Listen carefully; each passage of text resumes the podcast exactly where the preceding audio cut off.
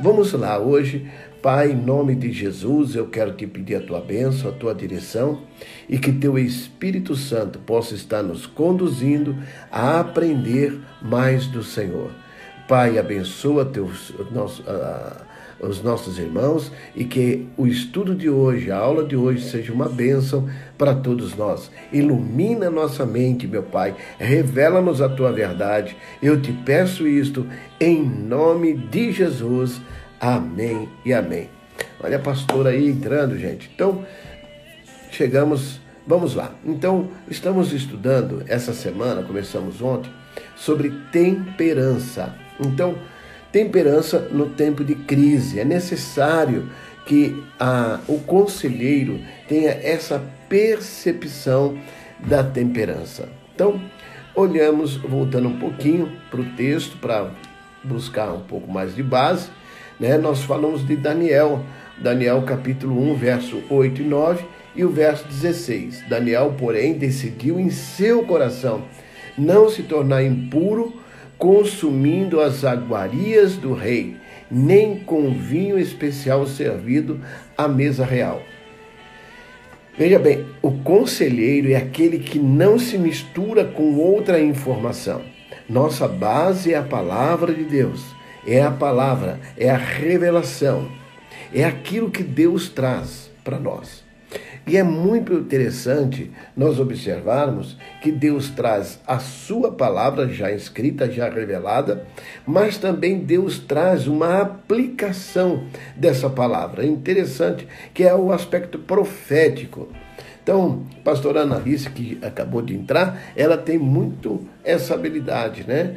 Ela, ela, Deus usa muito o profético na vida da, da, da pastora, é o profético na palavra, né? Então ela tem uma situação, o Espírito Santo está revelando, está mostrando aonde está aquela mentira do diabo e Deus dá a ela um texto que vai assim e faz uma cirurgia entre juntas e medulas, vai bem ali. Deus usa muito a pastora Analice com essa habilidade, né, de cirúrgica né, da palavra. E a palavra é exatamente isso, né? Ela é ela é uma espada de dois gumes. O fio dela, é, uma vez eu estava orando e Deus me mostrou que o fio da espada, no fio da espada, precisa ter humildade. Quando o Senhor me revelou isso, irmãos, foi fantástico fantástico para mim. Porque quando a espada, o fio da espada é rombudo e não tem, eh, não tem humildade, ela machuca as pessoas. E o nosso Deus é maravilhoso. Ele, ele nos ama e a espada ela corta e divide junto a medula pela precisão, sem machucar. Então, quando Deus me deu isso em oração, que o fio, o fio da espada precisa ter humildade, é que tem gente, às vezes, que tem tanta habilidade, tantos conhecimentos e que se torna arrogante na palavra, são cheios de si e machuca pessoas. Provérbios 16, 32. Muito é melhor o homem paciente que o guerreiro. Muito, muito melhor é o homem paciente que o guerreiro. Mas vale controlar as emoções e os ímpetos do que conquistar toda uma cidade. Provérbios 16, 32. Estamos falando do quê? Do quê? Do que, que estamos falando?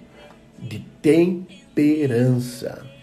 Então, temperança. A palavra temperança vem de temperado, né? De estar no ponto certo, nem mais nem menos nem. Não, é, é, é temperado, gostoso. E nós precisamos ser esse sabor gostoso para as pessoas. Então, qual é a importância da temperança? Qual é a importância de você ser temperante? Você, como conselheiro, quando você vê uma pessoa que ela não tem temperança, como, o que é que você pode observar? Você mesmo que não tem temperança, tá? Vamos estar tá sempre tentando olhar dos dois lados, tanto do papel do conselheiro como do papel do aconselhado, para fazer essa essa ponte, mudar de cadeira é muito importante. Tá? Então, temperança é a qualidade de quem é moderado, de quem é, tem autocontrole, é, é, é, sendo capaz de dominar o seu espírito, sendo capaz de dominar seus sentimentos, sendo capaz de dominar seus, suas paixões. A, a tradução é, revista e, e atualizada, tradução bíblica da sociedade bíblica, ela vai tratar de temperança, ela chama de domínio próprio, que é fruto do Espírito. Né? Fruto do Espírito Santo. E nós precisamos desfrutar do fruto do Espírito Santo que está disponível a nós. Está disponível. Vocês lembram quando eu falei sobre. É, não falei aqui na live, né? Mas eu dei estudos na, na nossa academia de quebrantamento sobre, sobre é, inteligência espiritual. E falei sobre a comunicação, há um diálogo espiritual, há um diálogo, até assistindo uma das, eh, das lives, cultuando a Deus numa das lives, porque para mim é um culto, é, o apóstolo é, é, Adriano ele tem essa percepção, ele, ele consegue ver isso e, e comunica de uma outra maneira, mas ele está exatamente falando disso que nós já estudamos e, e foi tese da minha, do, meu, do meu mestrado. Então, veja bem, essa comunicação espiritual, o Espírito de Deus testifica com o nosso espírito. Amém ou não? Então, essa comunicação, o Espírito de Deus tem um diálogo. O temperante, o temperante, o nosso Deus, que é temperante, que tem fruto de temperança, que é fruto dele, que é ele mesmo, ele se conecta com o nosso espírito a partir do sangue de Jesus, que faz a ligação entre nós e Deus, o temperante. Então, qual é a gênesis? Qual é a, é, a fonte da temperança? É desse relacionamento entre nós, entre, entre nós e Deus entre nós, essa separação que já não existe mais, já há esse abismo, não existe mais abismo. Porque esse abismo é o abismo da orfandade. Jesus não é uma ponte. Jesus preenche o vazio. Às vezes a gente mostra isso como se fosse uma ponte. Não, não. É, ele preenche o vazio. Ele, ele não, não deixa nada vazio. Ele não é um quebra-galho, ele não é uma ponte. Não, ele é um enchimento. Por isso que o Espírito Santo, oh glória, por isso que o Espírito Santo vem e nos enche.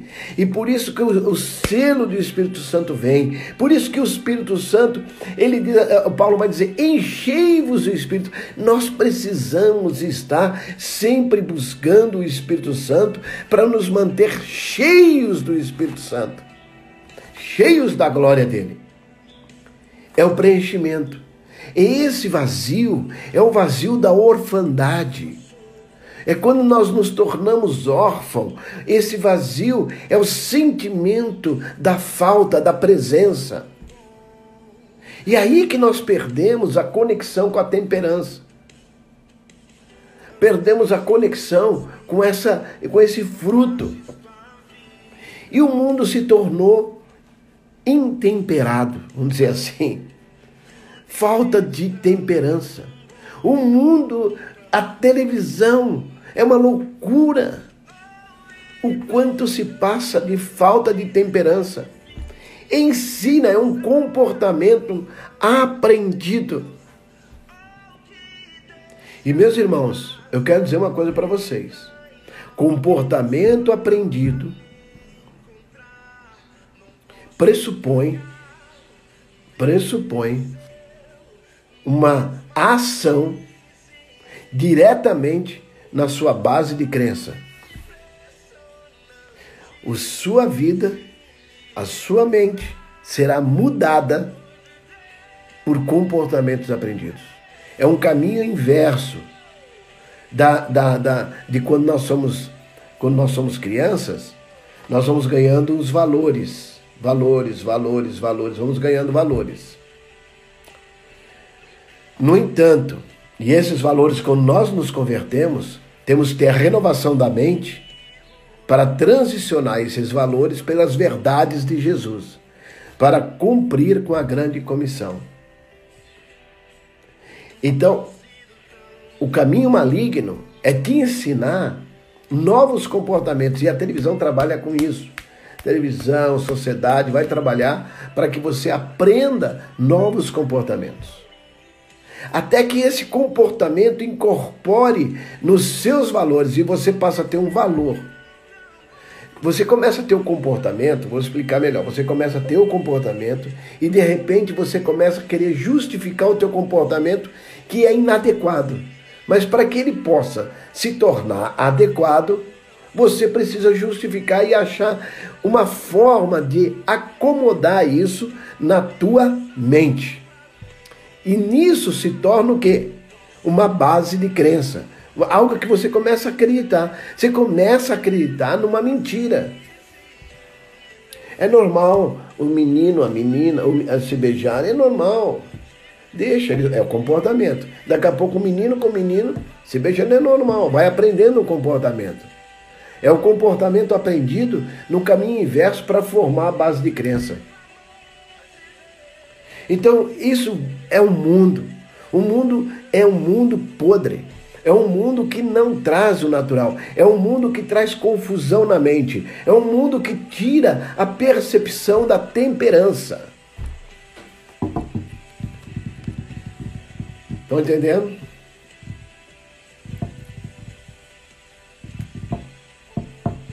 Meu Jesus, aleluia. Então o Espírito Santo vem para destruir as obras da carne. O Espírito Santo vem para quebrar isso. O Espírito Santo vem para destruir as obras do malignas. E é isso que nós precisamos compreender e entender. Porque Jesus veio para dar vida e dar abundante. Quando isso entra na mente humana, meus irmãos, isso é funesto. Isso destrói as pessoas. Nós, a igreja precisa estar atenta. Os irmãos precisam estar atentos. Daí Jesus tem ensinado como quebrar isso, como quebrar isso, como quebrar discipulado. O discipulado tem que ter discípulos maduros, discípulos conselheiros, discípulos que ensinem. Não é discípulos castradores, impositores, não. É discípulos que olha para Jesus, traz a palavra e ensina a palavra.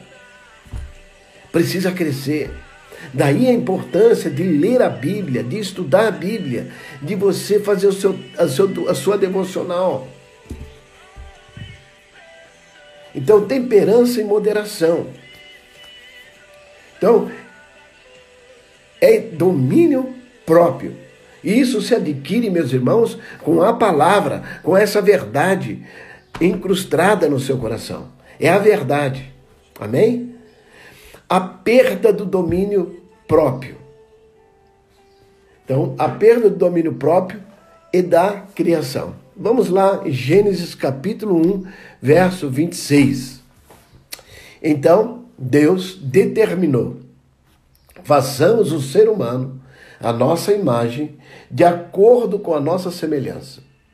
Domine eles sobre os peixes do mar, sobre as aves do céu, sobre os grandes animais e de todas as feras da terra, e sobre todos os pequenos seres viventes que, seres viventes que movem rente ao chão.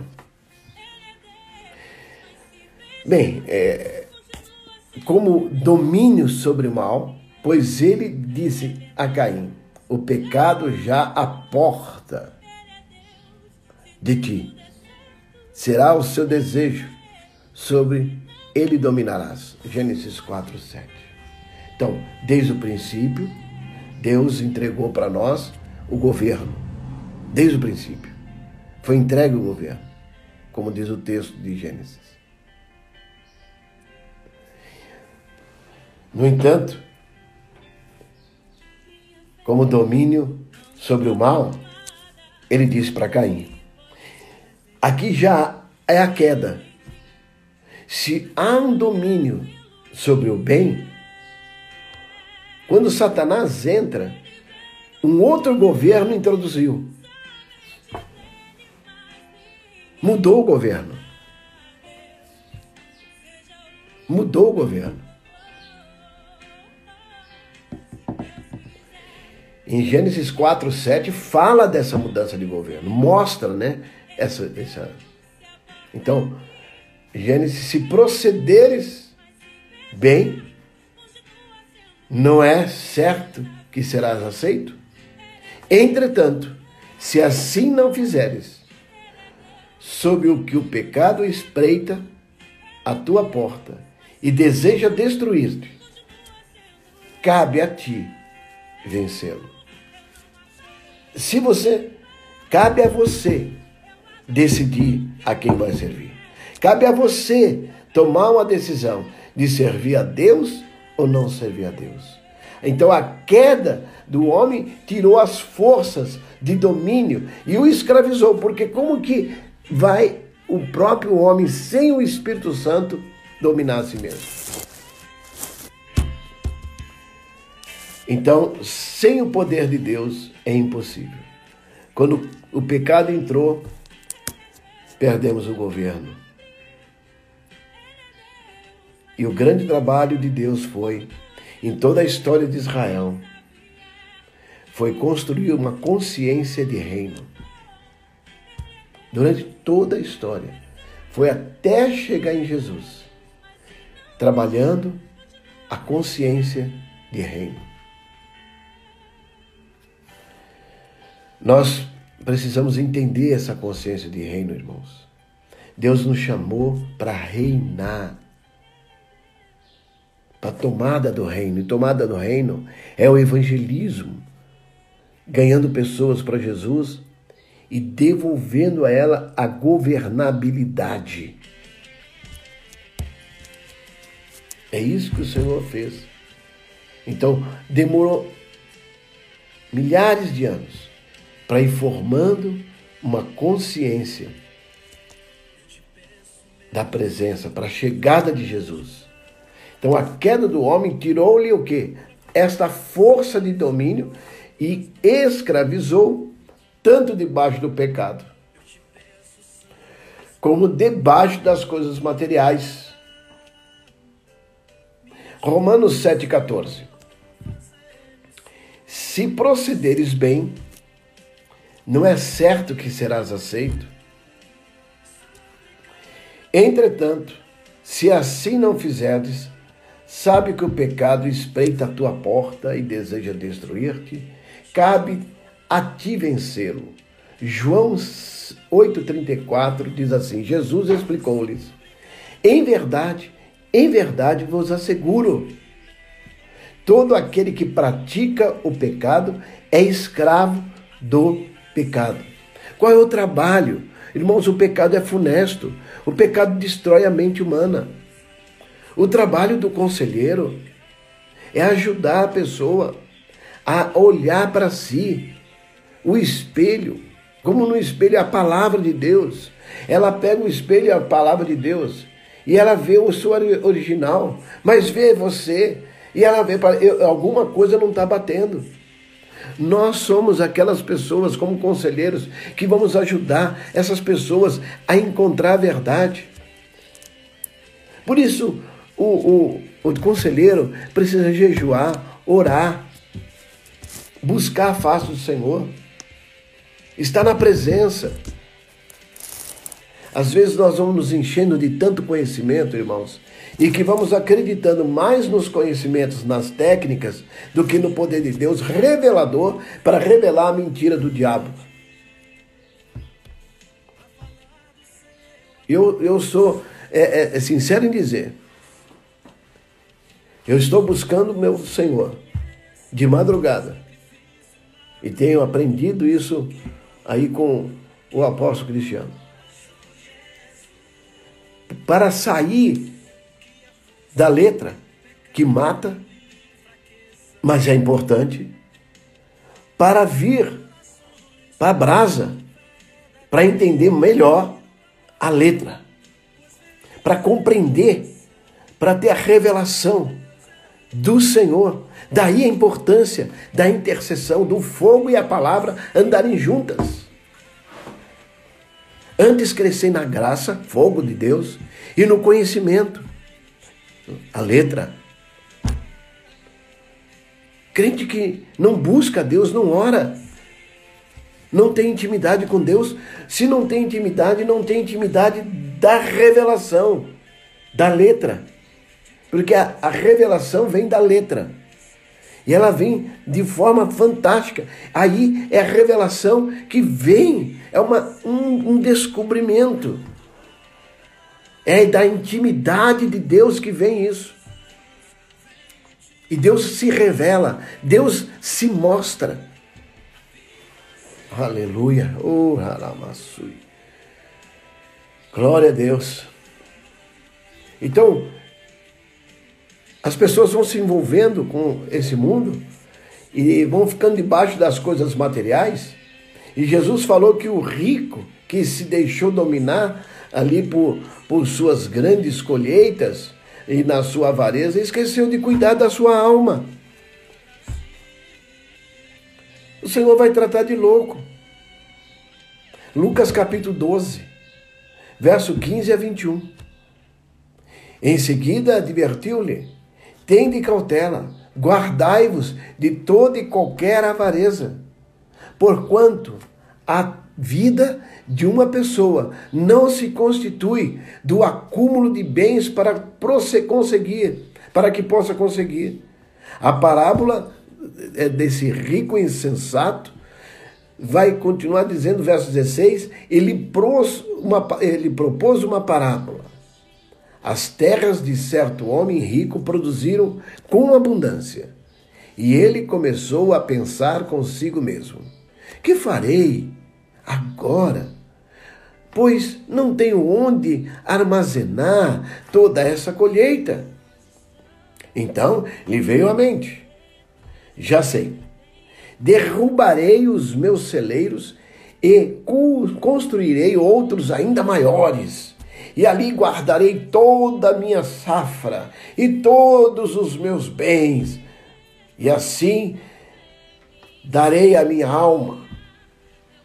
Tens grandes quantidade de bens depositado para muitos anos. Agora tranquilize a alma. Come, bebe, divirta-se, curta a vida agora, alma. Contudo, Deus afirmou: tolo, tolo, louco. Esta mesma noite arrebatarei a tua alma e todos os teus bens que tens entesourados para quem ficarão? Louco. Isso também acontece. Quem poupa riquezas para si mesmo mas não é rico para com Deus. Um conselheiro precisa aprender a ser rico com Deus, a não se ocupar com as coisas dessa vida, a olhar a Deus como primazia, buscar a Deus em primeiro lugar. Os fiéis não devem viver ansiosos com essa vida. Essa vida passa.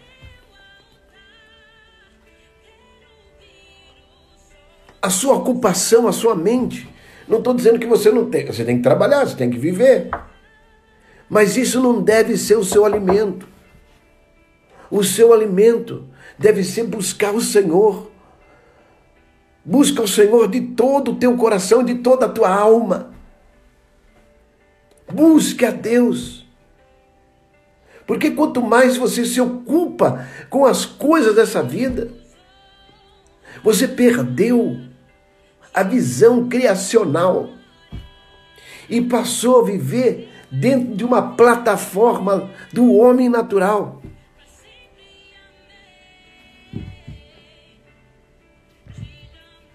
Que é a plataforma evo, dos evolucionistas. Evolucionistas não têm esperança, não tem a viva esperança. O conselheiro cristão, aí está a grande diferença do conselheiro cristão, do conselheiro evolucionista, o, conselheiro cristão, que é criacionista. A diferença da plataforma criacionista com evolucionista. Nós, como criacionistas, acreditamos que Deus criou todas as coisas. Nós temos uma viva esperança, como eu já estudei com vocês a semana passada. E essa viva esperança, ela traz equilíbrio, ela traz equilíbrio, temperança. E quanto que na evolucionismo não há esperança. A esperança é em si mesmo, você tem que acreditar em você. Você é bom, você tem que acreditar em você. Ah, você precisa, você está ansioso, você precisa praticar sexo. Ah, isso vai te aliviar. Quem vai dizer isso? Isso tem mais a ver com a psicanálise, com Freud. E que há depois, depois da teoria, há tanta deturpação disso, tanta deturpação, que eu, se Freud tivesse vivo, olha, não é bem isso que eu estava querendo dizer, vocês estão deturpando esse negócio aí. Mas o fato é que a gente vai perdendo a visão do espiritual e caindo na carnalidade, no homem natural, voltando aos velhos rudimentos, voltando lá aonde nós estávamos. E Paulo vai chamar isso de carnalidade. Bife. Ok, vamos andando um pouquinho. Temperança restaurada. Isso tem a ver muito com a gente não é? Tem a ver com esse modelo de igreja terapêutica, tem a ver com aquilo que Deus chamou a gente. Vocês sabem que o modelo de igreja terapêutica surge em 2000, após uma falência. Né? A gente vai se tornando tão religioso que de repente a gente anda num sistema religioso de tal forma que a gente vai se, se entristecendo foi quando Deus nos possibilitou a um olhar para dentro. E até hoje a gente continua se olhando e vendo aonde precisa melhorar. Porque processo de santificação, irmãos, só termina quando a gente morrer e partir desse mundo para o lar celestial. Só. Todo dia a gente tem que se olhar. Todo dia, todo dia a gente tem que fazer um exame de consciência. Todo dia sonda-me, Senhor, meu coração, vê se há algum caminho mau. Todo dia. Então, temperança restaurada. A salvação restaura a vida do, do, do, do crente, da pessoa. Né? E eh, eh, restaura esse que estava totalmente perdido. Então, primeira, em primeiro lugar, a salvação, ela liberta o homem da escravidão do inimigo. Esse é o primeiro passo tirou da mão de Satanás, tirou, rompeu as cadeias, tirou da escravidão. Esse é o primeiro passo. O Espírito Santo vem, você ouve a voz do Espírito, você olha para o Espírito, você convida o Espírito a entrar, e o Espírito te convenceu e ele pá, te toma de forma maravilhosa. Romanos 6, 18 a 22. Vós fostes libertos do pecado e vos tornasse escravos da justiça. Expresso-me assim, nos termos de um homem comum, por causa da fraqueza da vossa carne. Por isso, como apresentastes os membros do vosso corpo como escravos da impureza e da maldade, que conduz à iniquidade, ainda maiores, apresentai a partir de agora todos os membros do vosso corpo como escravos da justiça para a santificação. Porque quando éreis escravos do pecado, estáveis livres da relação da estáveis, estáveis livres em relação à justiça. Que o fruto colhestes. Então, das atitudes das quais agora vos envergonhais? Pois o resultado final delas é a morte. Contudo, agora, libertos do pecado e tendo sido transformados em, em escravos de Deus, tendes o vosso fruto para santificação e, por fim, vida eterna. Então agora nós iniciamos um novo momento, que é a santificação. Então, nós precisamos viver dentro do pressuposto de que todos os dias fazer um exame de consciência. Coríntios, Paulo vai falar à igreja de Corinto: examine-se, pois, o homem a si mesmo e coma desse pão. Esse olhar, esse exame, até para ofertar. Se você sabe que há alguém que você tem, alguém está com problema com você, o Senhor diz: deixa a tua oferta e vai lá tratar com ele. Porque o Senhor busca pureza. Então, nós, como conselheiros, como orientar as pessoas, somos conselheiros da verdade. Estamos buscando trabalhar o que é que está por trás de um sentimento daquela pessoa. Estamos buscando é, ouvir com um ouvido empático, um ouvido que sente aonde está. Isso precisa se, e isso é, é Deus falando. Por isso precisa orar, por isso precisa interceder, por isso precisa buscar a presença de Deus para ter a revelação para ter um ouvido afinado. Isso não é de Deus, isso é uma palavra maligna. Esse conceito eu desconheço.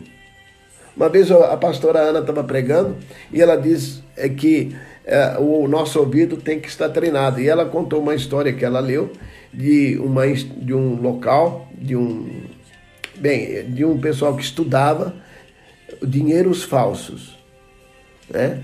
dólar falso. Só que eles não estudavam o dólar, o dólar, o falso. Eles estudavam o verdadeiro. Eles tão, era perito, era tão perito no que era verdade no que era verdade, que quando aparecia o falso, aparecia. Então nós temos que ser peritos na verdade. Peritos na verdade, até o ponto que quando vem alguma coisa, uma inverdade, seja uma vírgula da inverdade, você, opa, isso não está certo. E você, habilidoso, habilidosa, aí, e com a espada, com o fio da humildade, e, e ajudando aquela, aquela pessoa, pacientemente ajudando aquela pessoa. Às vezes demora, gente. Vocês sabem disso. Às vezes demora. O Espírito Santo vai soprando, vai soprando, até chegar naquela dor. Vocês sabem como que é. Principalmente com pessoas abusadas, mulheres abusadas. Vocês sabem como que é a negação, como é difícil entrar em relação com a dor, com a tristeza, com a mágoa, como é difícil isso. E cabe a nós termos temperança para lidar com isso. Ah, essa pessoa, a gente já falou 300 vezes para ela sobre isso, ela nem ouve, nem obedece. Não é assim. Caminha, temperança, caminha com a pessoa. Tenha misericórdia, olha para você mesmo, onde você estava, como você chegou. Temperança. Temperança. Domínio próprio, calma. Calma que vai chegar. Amém?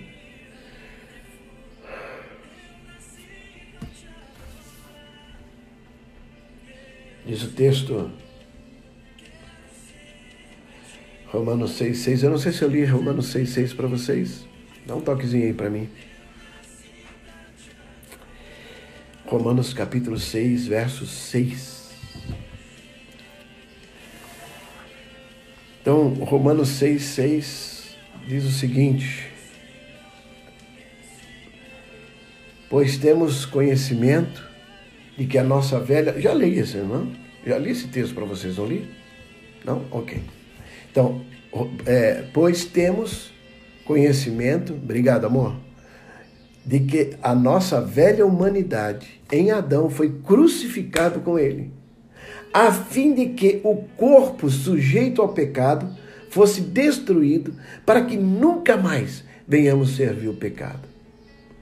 Portanto, porquanto todo aquele que, mor que morreu já foi justificado do pecado. E mais, se morremos com Cristo, cremos também com ele venceremos, viveremos.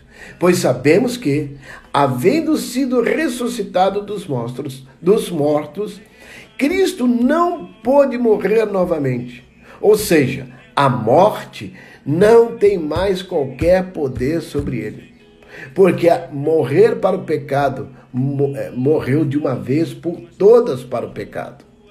Todavia, quanto ao viver para Deus, assim desta forma, assim desta mesma maneira, considerai-vos mortos para o pecado, mas vivos para Deus em Cristo Jesus.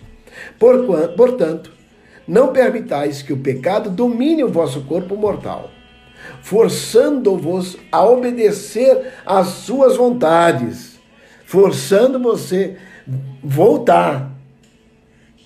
Tampouco entregais os membros do vosso corpo ao pecado como instrumentos de iniquidade. Antes congregai-vos a Deus, com quem fostes levantados da morte para a vida. Ofereçais os vossos membros do corpo a Ele como instrumento de justiça, não de injustiça. Portanto, Romanos 8, 12 15. Portanto, irmãos, estamos em dívida, não para com a natureza carnal, para andarmos submissos a ela. Porque se vivermos de acordo com a carne, certamente morrereis. No entanto, se pelo Espírito fizerdes morrer os atos do corpo, vivereis. Esse é o trabalho do conselheiro ajudar essa pessoa. Esse é o nosso trabalho. Ajudar a pessoa a morrer pelos atos da carne, é a destruição de fortalezas.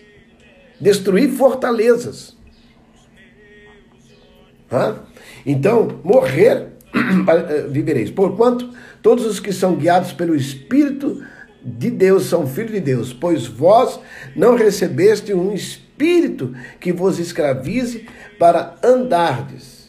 Uma vez mais, atemorizados, mas recebestes o espírito que os adota como filhos, por intermédio do qual podemos chamar Abba Pai. Então, nessa luta contra o mal, Deus enriquece a vida do crente, do servo de Deus, desse conselheiro, com o fruto do Espírito, cuja a última impressão é a temperança. Gálatas 5, 22. Entretanto, o fruto do Espírito é amor, alegria, paz, benignidade, bondade, fidelidade, temperança, Então, nós vemos o quê? O Senhor nos trazendo essa condição, meus irmãos, de sermos temperantes. Tudo porque Ele está ligado em nós. Ele se comunica conosco. O Espírito de Deus testifica com o nosso espírito. No entanto, nós temos uma alma. E a alma que pecar, essa morrerá. Nós temos uma alma, nós temos uma vontade. E aqui está o, o livre-arbítrio que Deus nos dá a liberdade de aceitar, de rejeitar, de apostatar da fé, de negar o Espírito Santo, de sair fora. Você tem essa liberdade. Morrerás, sem dúvida por isso, e morrerás eternamente, e estará eternamente no inferno com o diabo e seus anjos, certamente. Essa liberdade Satanás teve com um terço de anjos. Um terço de anjos teve essa liberdade. E o Senhor nos dá a liberdade de permanecer nele para que tenhamos vida, vida em abundância. Então, o trabalho nosso como conselheiros é ajudar as pessoas a identificar as mentiras do diabo para que não se venha se colocar de novo sob esse jugo. E tem gente na igreja que ele se converte, tem o primeiro passo, aceitou Jesus, mas não quer tirar o velho jugo. E aí não consegue caminhar. Há uma incongruência, uma incoerência. Ele vai ficar doido. Porque uma hora o Espírito de Deus está chamando a atenção dele e ele está aqui. Por isso que os humanistas vão dizer que a igreja põe culpa nos seus membros. A igreja não põe culpa. A mensagem de Cristo não põe culpa.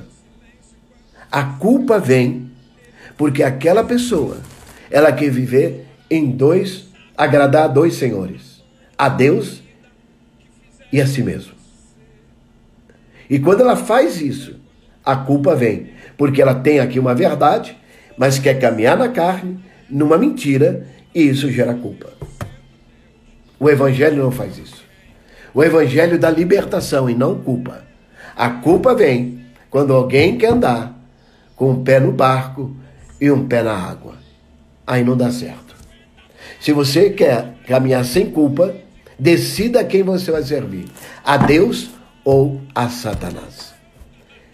Senão você nunca terá é, a temperança. Porque sempre estará em desequilíbrio, sempre estará nervosa, nervoso, sempre estará agredindo, porque há culpa, há um desequilíbrio emocional aí. Mas Jesus é paz, ele é o príncipe da paz, maravilhoso, conselheiro. Ele é o príncipe da paz. Ele é o gerador da temperança. Amém? Amanhã nós vamos continuar sobre esse tema.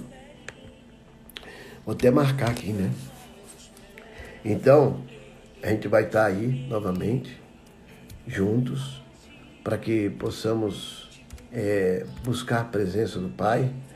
Às três horas estarei na live do, do, do, do apóstolo Cristiano, uma benção, a escola de intercessores. Aconselho vocês é, assistirem, participarem da escola. Pega lá depois na, no Instagram dele. Ouçam, cresçam, anota, façam suas anotações. Deus sempre tem um maná maravilhoso. Deus sempre fala, usa a vida dele de forma maravilhosa, maravilhosa. Então, é, aí está na, na brasa mesmo. Depois, eu inicio a minha fase de oração, né? Quando termina, eu entro em, em oração e então aí vou até praticamente 15 para 6, mais ou menos, 5 e meia. E então aí faço também a minha devocional e me preparo para estar com vocês. Vamos orar, agradecer a Deus, né, por esse momento.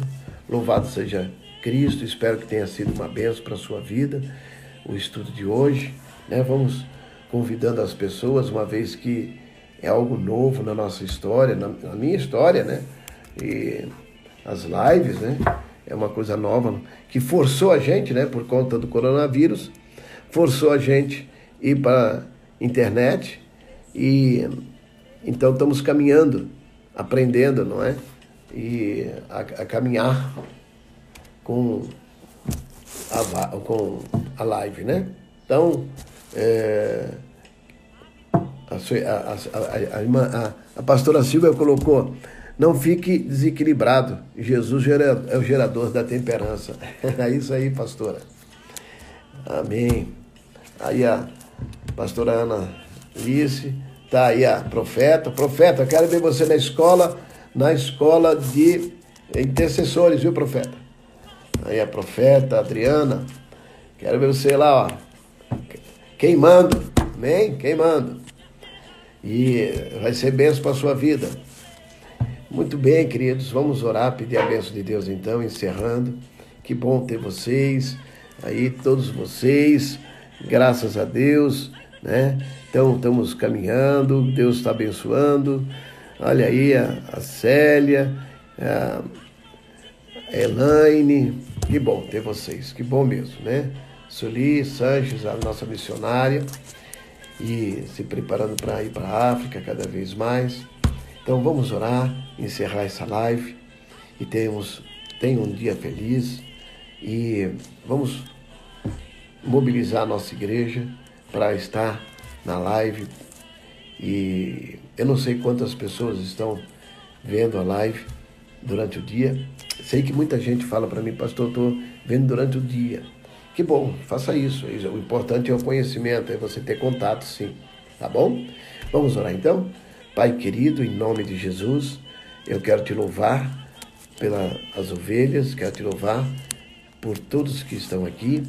Abençoa-os nesse momento e que teu Espírito Santo possa estar sobre eles, em nome de Jesus. Amém. Glória a Deus. Não sei se o apóstolo Cristiano continua por aí, mas um grande abraço, obrigado por ter passado por aqui conosco, né? Deus abençoe vocês, queridos.